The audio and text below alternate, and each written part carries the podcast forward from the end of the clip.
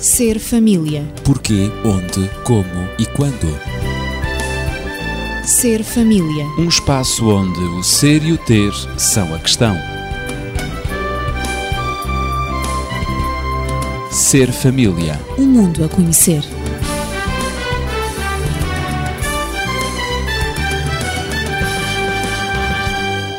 Nos últimos programas temos vindo a abordar as diferentes linguagens do amor. Já falámos sobre o toque físico, as palavras de afirmação, o tempo de qualidade e também os atos de cooperação. E vou repetir a questão que ficou em suspenso na passada semana. Como é que os pais vão ajudar os filhos a ser independentes se continuarem a fazer tudo para eles, uma vez que os filhos têm que se tornar independentes e autónomos, numa palavra, a tornarem-se adultos? Esta é a questão para abrirmos o nosso programa, com a Natividade Lopes na Pedagogia, Daniel Esteves, que é médico e terapeuta familiar, eu e Ezequiel Quintino, que lhe dou as boas-vindas. Então, Natividade, qual será a resposta? Eu diria que há fundamentalmente duas maneiras de responder aos atos de cooperação. Uma delas é os filhos tornarem-se dependentes dos pais para tudo. Outra é os filhos não aceitarem os atos de cooperação dos pais, a ajuda dos pais e nem sequer solicitam ajuda aos pais. São duas atitudes extremas. Duas atitudes extremas. Uhum. Portanto, nós abordamos no programa anterior de que, efetivamente, quando esses atos de cooperação da parte dos pais são atos voluntários e que transmitem amor aos filhos, os filhos sentem que isso é feito por amor e não sentem que os pais estão a fazer isso porque se sentem mais sábios do que eles, porque os estão, talvez, a diminuir por eles ainda serem crianças e não saberem fazer certas coisas. Ou como sendo mas, um mero dever de mas pais. Mas como sendo um mero dever, não é assim? Mas sim, eles aceitam porque, efetivamente, os pais estão a ajudá-los, a apoiá-los em certas tarefas, eventualmente para alguém que não tenha ouvido o programa da semana passada, que os atos de cooperação são aquelas atitudes que nós tomamos, aquelas pequenas ajudas que nós damos aos nossos filhos ou à criança que não sabe fazer, não tem capacidade para fazer essas coisas. Então nós vamos fazê-las por elas e explicamos como é que as coisas se fazem. É muito oportuno a criança sentir-se apoiada quando ela necessita de ajuda, mesmo que não a peça. E para isso os pais devem estar atentos, ou os adultos devem estar atentos. Portanto, devemos manter então o equilíbrio. E eu diria ainda que também é muito importante, neste processo dos atos de cooperação, é importante descobrir qual a linguagem de amor predominante dos filhos. Porque se a linguagem de amor predominante, ou seja, se os filhos, para se sentirem amados pelos pais, necessitarem de que os pais os apoiem e os ajudem em determinadas tarefas que eles não conseguem fazer, portanto, essa é a linguagem predominante de amor dos filhos, ou de um dos filhos, não é? Mas nem sempre é o caso. Eu já disse que há filhos que recusam mesmo a ajuda dos pais, porque eles sentem-se, querem ser independentes, querem ser autónomos, e isso depende muito também da idade que a criança tem. Eu gostaria de referir, e gosto sempre do aspecto prático das questões, um exemplo Um prático. exemplo, não é? Do João, que é um amigo meu. Ele defendia a ideia de que os filhos devem tornar-se independentes, autónomos e autoconfiantes o mais rápido possível. E o João era pai? O João era pai e tinha dois filhos, o Bernardo e o Jonatas. Então, para eles se tornarem independentes e autónomos, não é? Bastante cedo, eles não deviam ser eh, ajudados pelos pais. E, portanto, eles deviam descobrir por si próprios como resolver os problemas e enfrentarem as situações, mesmo as mais delicadas. E então o João teve que fazer uma experiência, aliás, ele foi aconselhado por um psicólogo do conhecimento dele e que eu também conheço, que lhe disse: faça a simples questão aos seus filhos se efetivamente eles se sentem bem com o vosso relacionamento como pais, o seu relacionamento com o pai, o relacionamento que eles têm com a mãe. Então, se eles se sentem bem com esse relacionamento e se sentem verdadeiramente integrados na família, aceitos pela família, se sentem amados. E então o João levou algum tempo a convencer-se, mas ele notou que alguma coisa não estava a correr muito bem, sobretudo com o Jonatas havia ali qualquer reserva da parte do Jonatas, que já era adolescente, aliás, já tinha passado a adolescência, ele já estava nos 18 anos. E não era muito fácil colocar uma questão dessas a um jovem de 18 anos. Mas o João ganhou coragem e colocou Conversou a questão. Primeiro filho. ao mais novo. Conversou com ele, com o Bernardo. Bernardo, como é que tu te sentes em relação ao relacionamento que nós, o pai e a mãe, temos contigo? E ele disse: Tu achas, sentes-te amado na família, integrado, sentes-te bem? E ele disse: Oh, pai, formidável, com certeza. Como é que tu sabes isso? Qual é a prova que tu podes dar para me mostrares a mim que efetivamente nós gostamos de ti, assim tanto como tu pensas? Oh, oh, é, é, simples. Cada vez que o pai vai à cidade, por exemplo, eles moravam e ainda moram fora da cidade, e então cada vez que o pai vai à cidade, convida-me sempre a ir consigo. É porque gosta da minha companhia. Eu gosto da companhia do pai. Eu acho que o pai, para fazer isso, tem que gostar muito de mim. Ele ficou, ficou muito animado e passaram-se alguns dias, mais de uma semana, para ele então falar com o mais velho, com o Jonatas. E então ele colocou a mesma questão ao Jonatas. E o Jonatas respondeu: Bom, eu sei que o pai gosta de mim, com certeza gosta, mas é que nem sempre eu sinto que isso é verdadeiro. E aqui o João, o pai, ficou assim um bocadinho reticente. Deixa ver o que é que o João tem para dizer. Então, mas porquê é que tu dizes isso, Jonatas? Bom, é que cada vez que eu peço ajuda ao pai para resolver qualquer problema, o pai responde sempre: Eu sei que tu vais conseguir. Eu sei que tu és suficientemente inteligente para resolver os assuntos. E então o Jonatas precisou mesmo aquilo que ele queria dizer. E disse: Olha, por exemplo, aquele carro velho que o pai me deu foi o primeiro que eu tive. Ficou em pano, no meio da rua. E então eu pedi ao Bernardo, ao meu irmão, para ir dizer ao pai para me vir ajudar a rebocar o carro e resolver o problema. E a resposta do pai, que mandou pelo Bernardo, foi dizer que, oh, eu sei que o Jonatas é suficientemente inteligente para tirar o carro da rua, ele está parado, ele arranjará a maneira de tirar o carro da rua. Porque ele tinha a ideia de que, efetivamente, para que o Jonatas se tornasse independente, autónomo, etc., ele não precisava da ajuda dos pais. Portanto, era esta ideia que ele tinha. E então, em relação, por exemplo, a um problema de matemática pontual que o Jonatas viu-se aflito para resolver, o pai também disse: Oh, Jonatas, por favor, tu já tens 18 anos, não precisas da minha ajuda, não é? Portanto, desculpa lá, mas pensa bem tu consegues, não é? Resolveste os outros problemas, has de resolver este. E o último que marcou mais o Jonatas e que ele referiu com uma certa emoção foi um incêndio um incêndio lá no quintal deles, eles têm um quintal bastante grande, andavam a fazer uma queimada de lixo, de folhas, etc., lá do jardim, do quintal, e então a queimada pegou fogo à erva e ao feno que estava por ali assim ao redor. E então ele começa a chamar pelo pai, e o pai então diz: Oh, Jonatas, mais uma vez, então, por favor, então tu não sabes apagar o incêndio, tens aí a água tão perto, oh, por favor, Jonatas, deita água nisso, apaga o incêndio. E o Jonatas ficou marcado por isto. E então ele pôs em causa se efetivamente o pai gostava tanto dele como ele pensava que seria verdadeiro. E aqui o João refletiu. São sensibilidades que, diferentes. É? Exatamente. Não? Porquê? Porque a linguagem de amor, enquanto que a linguagem de amor do Bernardo, o mais novo, era efetivamente o tempo de qualidade, o tempo que o pai passava com ele a deslocar-se à cidade e a convidá-lo para o acompanhar. Para o Jonatas, não era a mesma era linguagem. Diferente. A linguagem de amor do Jonatas. A linguagem em que o Jonatas sentiu o amor dos pais. Precisava de o mais Jonatas, apoio direto. O Jonatas precisava de apoio direto, ou seja, de atos de cooperação. Porque o Jonatas, quer na avaria do carro, quer no problema de matemática, quer no incêndio, o Jonatas sentiu-se incapaz e pediu ajuda. Portanto, a linguagem de amor era realmente a ajuda, a cooperação que o pai deveria ter dado e não deu. Pensando que era o melhor para ele para que ele se tornasse independente. Portanto, temos efetivamente que estar atentos a estas situações. Daniel, em relação ao casal, isto também é verdade? Também se passa assim? Há diferenças? Sim, há muita coisa que é sobreponível, mas eu vou um bocadinho atrás a Natividade apresentou, de algum modo, primeiro as necessidades que é necessário desenvolver para que a criança aprenda, digamos, assumir as suas tarefas. Eu diria que os pais têm que reunir algumas qualidades. Vou apenas focar três. A primeira é disponibilidade para ensinar.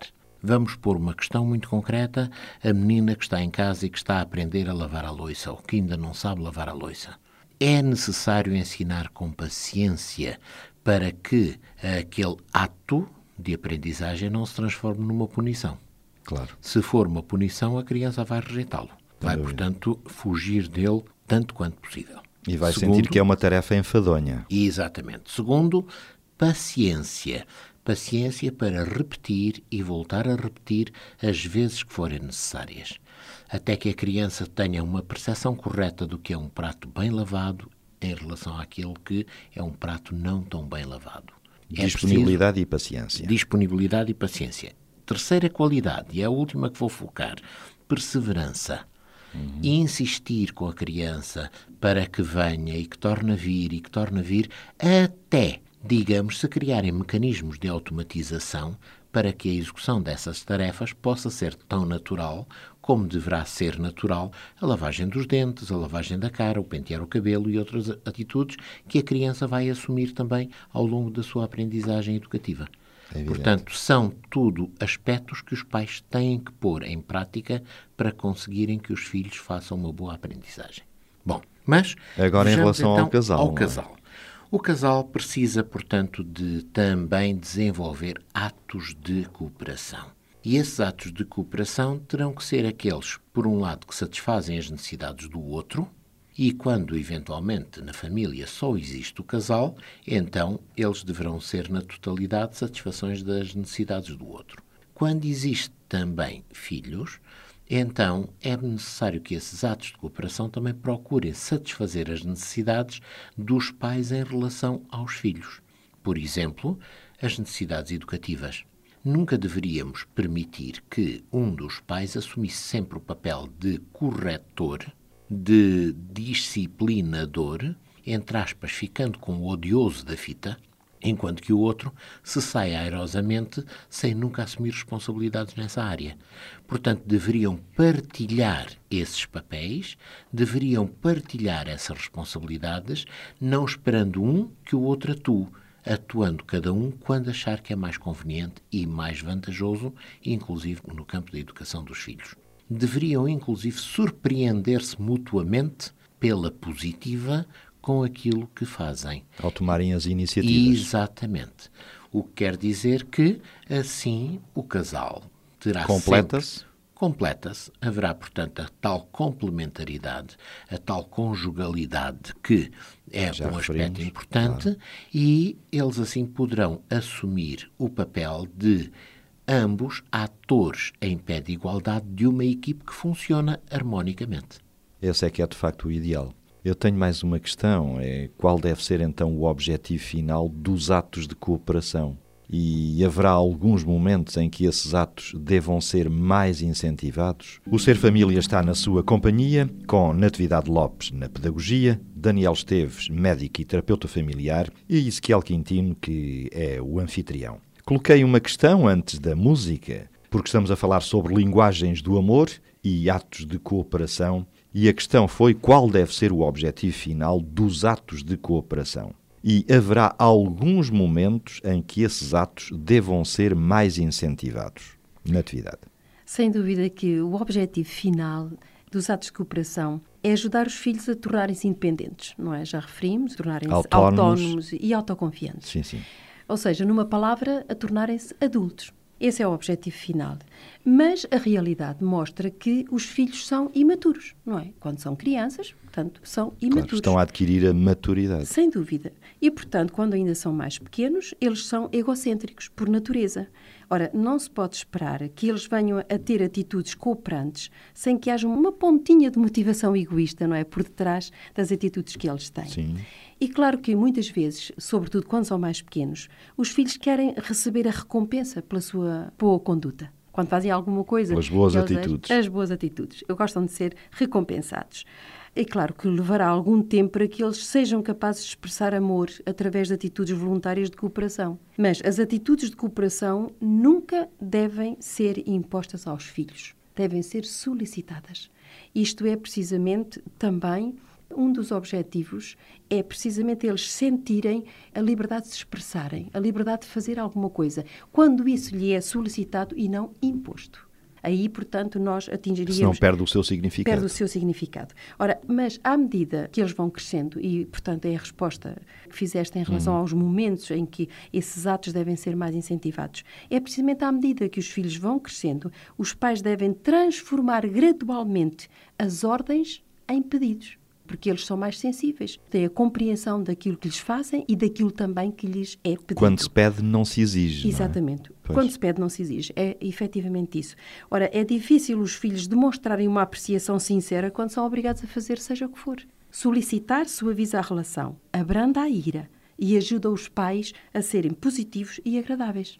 Eu recordo, estamos aqui, por vezes, vários exemplos, não é? Muitas vezes os pais pensam, mas o que é que eu ganho com isso? Em estar a ter todo este trabalho, em solicitar. Ele é o meu filho, portanto ele só tem que obedecer às minhas ordens e mais nada. porque ele está numa posição de desvantagem, digamos, em relação a mim, à minha experiência, àquilo que eu já sei. Mas esta Portanto, linguagem opõe-se radicalmente... radicalmente à linguagem de amor dos atos de cooperação. Claro. E à própria linguagem do coração paterno ou do coração materno.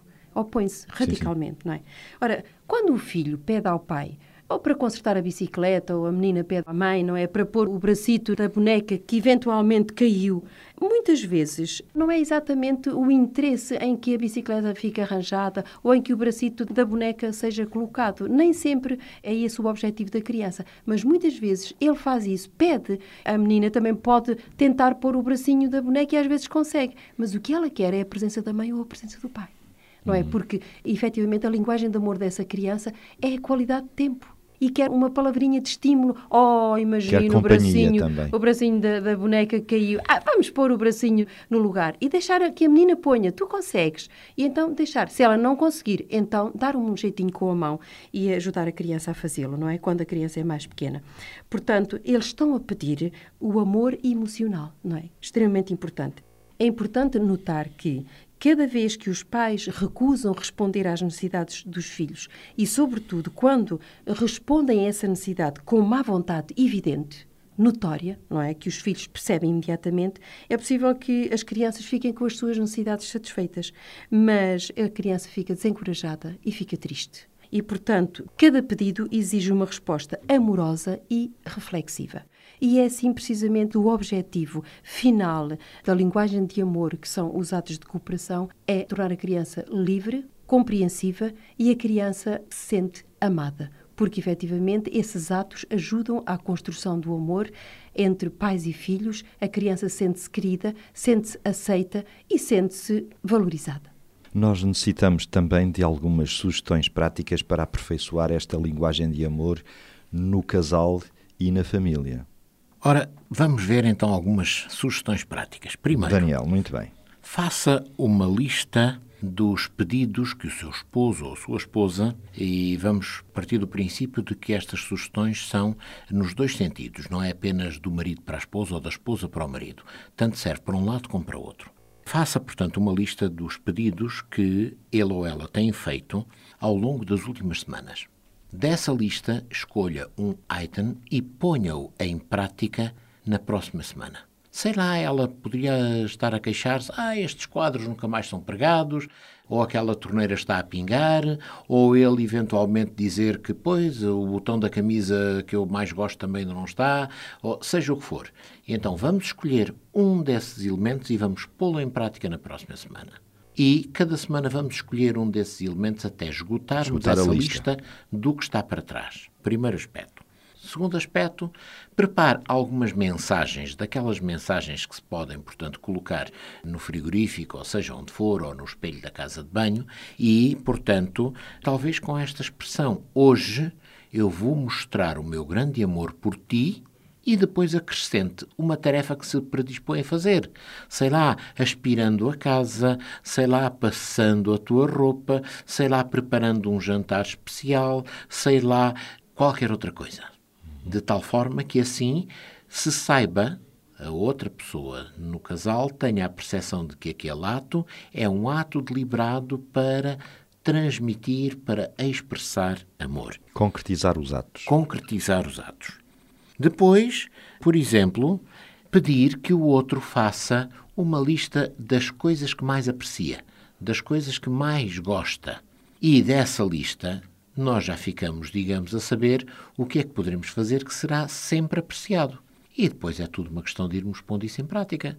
É como que pedir que nos revelem o jogo e a partir daí nós já temos os trunfos todos na mão e, portanto, vamos pôr em prática. É uma forma simples, uma forma muito fácil de passarmos a saber como é que as coisas se passam. Até porque, só um pequenino parênteses, muitas vezes há uma certa cifragem desculpem a expressão, nas mensagens que se transmitem por causa destes aspectos, em que muitas vezes ela não quer dizer o que é que gostaria, esperando que ele adivinhe. Adivinhe. E ele também não quer dizer porque ela tinha a obrigação de saber.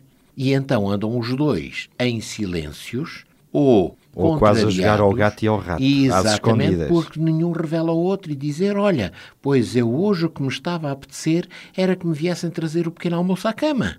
Digam-no. por exemplo? Digam-no, porque assim poderão dar uma sugestão que talvez nunca passasse pela cabeça do outro, porque naquele momento teria tanta importância. Nem sempre se adivinham os pensamentos. Mas voltemos, portanto, à nossa lista. Ora, quando, por exemplo, o marido ou a esposa estão fora, por que não, e aqui envolvendo já as crianças, quando elas existem, por que não, em casa, aquele que fica, preparar com as crianças uma surpresa, fazendo qualquer coisa? Sei lá, arrumando a sala muito bem, inclusive com uma flor, se for caso disso, mudando talvez um pouco a Os disposição ou das almofadas, ou seja o que for, Qualquer, de tal maneira qualquer que se toque dê diferente.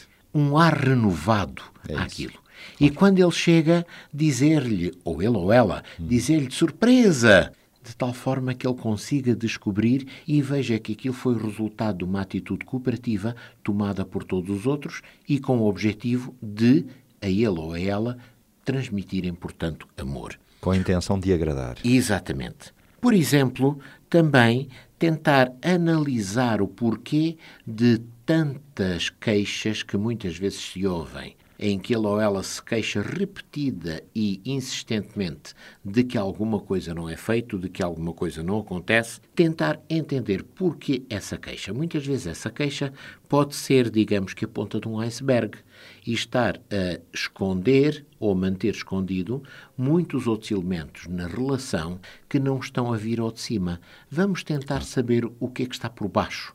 Como é que esse iceberg é constituído por baixo?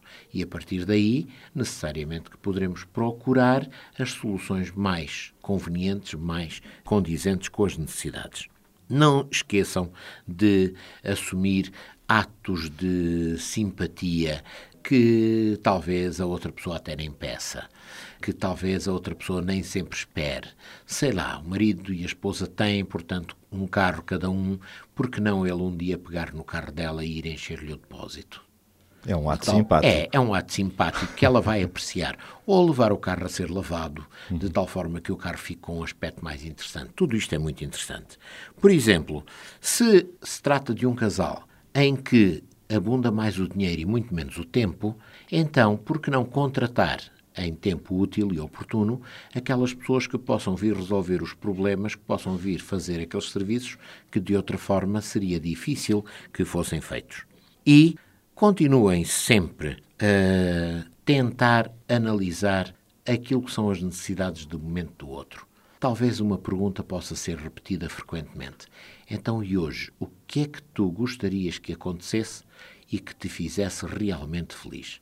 Porque nós só seremos realmente felizes quando tivermos a oportunidade, a capacidade e a sensibilidade para construir a felicidade da outra pessoa ou das outras pessoas. E estamos mesmo na reta final. A Natividade ainda parece que queria dizer alguma coisa, mas só se for em 5 segundos. Eu diria que os atos de cooperação são diários, são rotineiros e é por isso mesmo que os pais necessitam parar para refletir e avaliar a forma como estão a agir e para se assegurarem que as suas atitudes de cooperação estão a comunicar realmente amor aos seus filhos. Portanto, as atitudes de cooperação amorosa são um presente e não uma necessidade. São realizadas livremente, não debaixo de coerção ou de imposição e muito menos com um espírito de ressentimento e de amargura. E eu repito que devemos considerar efetivamente as atitudes de cooperação amorosa como um presente e não uma necessidade em relação aos nossos filhos. E assim concluímos por hoje os atos de cooperação, diferentes linguagens de amor. Abordámos o toque físico, as palavras de afirmação, o tempo de qualidade, noutros programas, e hoje concluímos os atos de cooperação. Na próxima semana abordaremos mais um ato de cooperação, provavelmente os presentes, as ofertas, até porque o Natal está próximo. Se desejar colocar as suas questões, sugestões ou mesmo dúvidas, pode contactar-nos para o telefone 219-106-310. Repito, 219 106 310. Voltaremos na próxima semana. Ser família. Porquê, onde, como e quando. Ser família. Um espaço onde o ser e o ter são a questão. Ser família. Um mundo a conhecer.